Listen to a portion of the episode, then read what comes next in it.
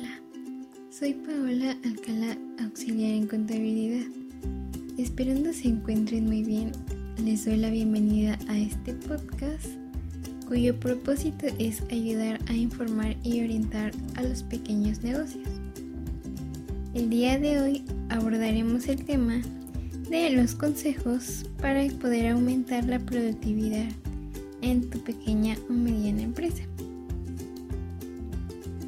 Seguramente tienes una lista de propósitos para este año con el fin de optimizar la gestión de tu entidad mediante un mejor control del tiempo que te ayude a lograr gran número de objetivos en muy poco tiempo. Pero si quieres aumentar la productividad de tu empresa, puedes empezar por comenzar a practicar estos consejos. Por ejemplo, en primer lugar, tienes que definir bien tus objetivos. Esto puedes lograrlo, por ejemplo, mediante un calendario de objetivos en donde incluyes tanto los que son a corto como a largo plazo. Y puedes compartirlo con tus empleados para que ellos se involucren analizando cada cierto tiempo la situación real de los proyectos con los responsables de cada departamento. Después, puedes revisar las herramientas tecnológicas de tu pequeña o mediana empresa. Es decir, puedes estudiar las posibilidades de invertir en nuevas tecnologías que pueden ayudarte a organizar mejor las tareas o reducir las horas que inviertes en cada uno de los procesos. Puedes optar por investigar aplicaciones que ayuden a tu equipo de trabajo a gestionar mejor su tiempo en cada una de las labores que aplican diariamente.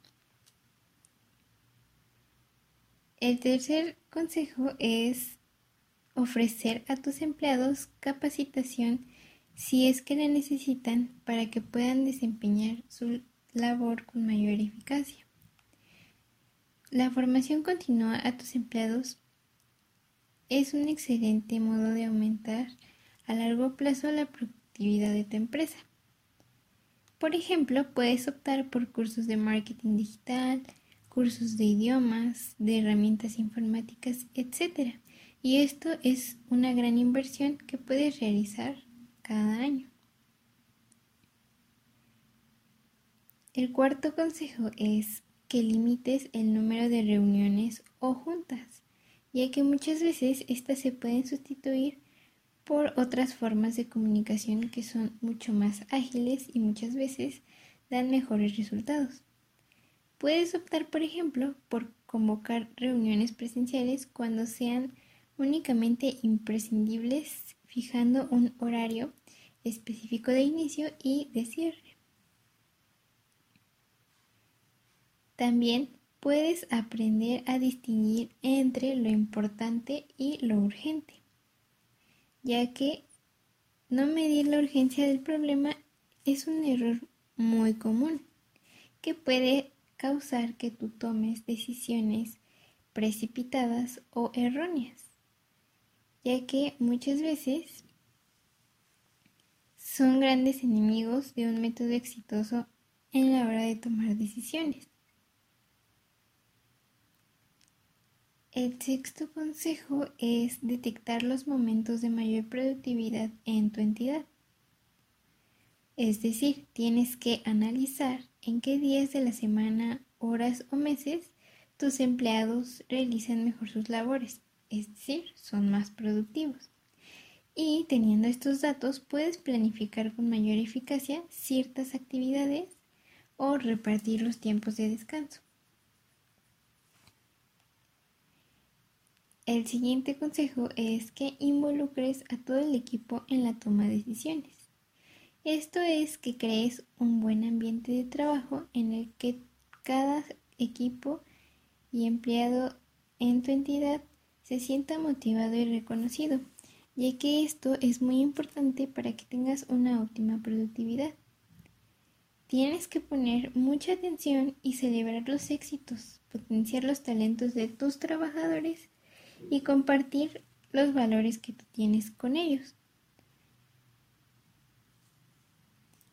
El octavo consejo es diseñar una buena organización interna. Cuando no llevas una correcta organización, la productividad se ve muy afectada.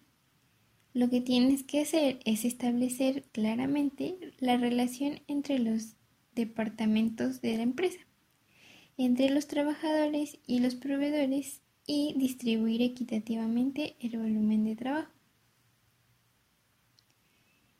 El noveno consejo es mejorar la comunicación de tu empresa. Por ejemplo, puedes crear un boletín semanal de novedades, abrir un buzón de sugerencias, planificar videos con conferencias, etc.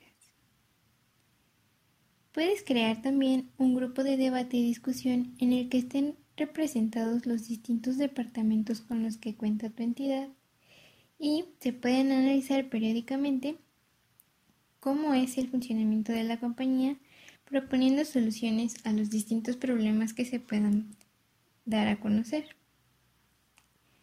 Y por último, el último consejo es introducir la flexibilidad horaria en tu pequeña o mediana empresa. Ya que, por ejemplo, muchas empresas han detectado que el viernes es el día de mayor productividad. Y puedes estudiar distintas opciones. Por ejemplo, puedes ofrecer a tus empleados un horario fijo variable en el que la empresa proponga diversos horarios al empleado y tu empleado pueda elegir el que sea más de su interés. O puedes optar por un horario flotante, es decir, en donde tu trabajador puede elegir el horario de entrada dentro de un margen de horas marcado por la empresa y puede mantenerse como mínimo las horas fijadas en el contrato. O incluso puedes optar por un horario más libre, en donde el trabajador gestiona su horario laboral libremente siempre y cuando éste cumpla con todas sus obligaciones. Por lo tanto, hoy concluimos que es muy importante mantener siempre en cuenta que los que la productividad de tu pequeña o mediana empresa puede siempre mantenerse un paso adelante aplicando esta serie de consejos que te presenté anteriormente. Por ello te invito a que hoy comiences a implementar estos consejos dentro de tu entidad y verás cómo la productividad comienza a ir a la alza. anyway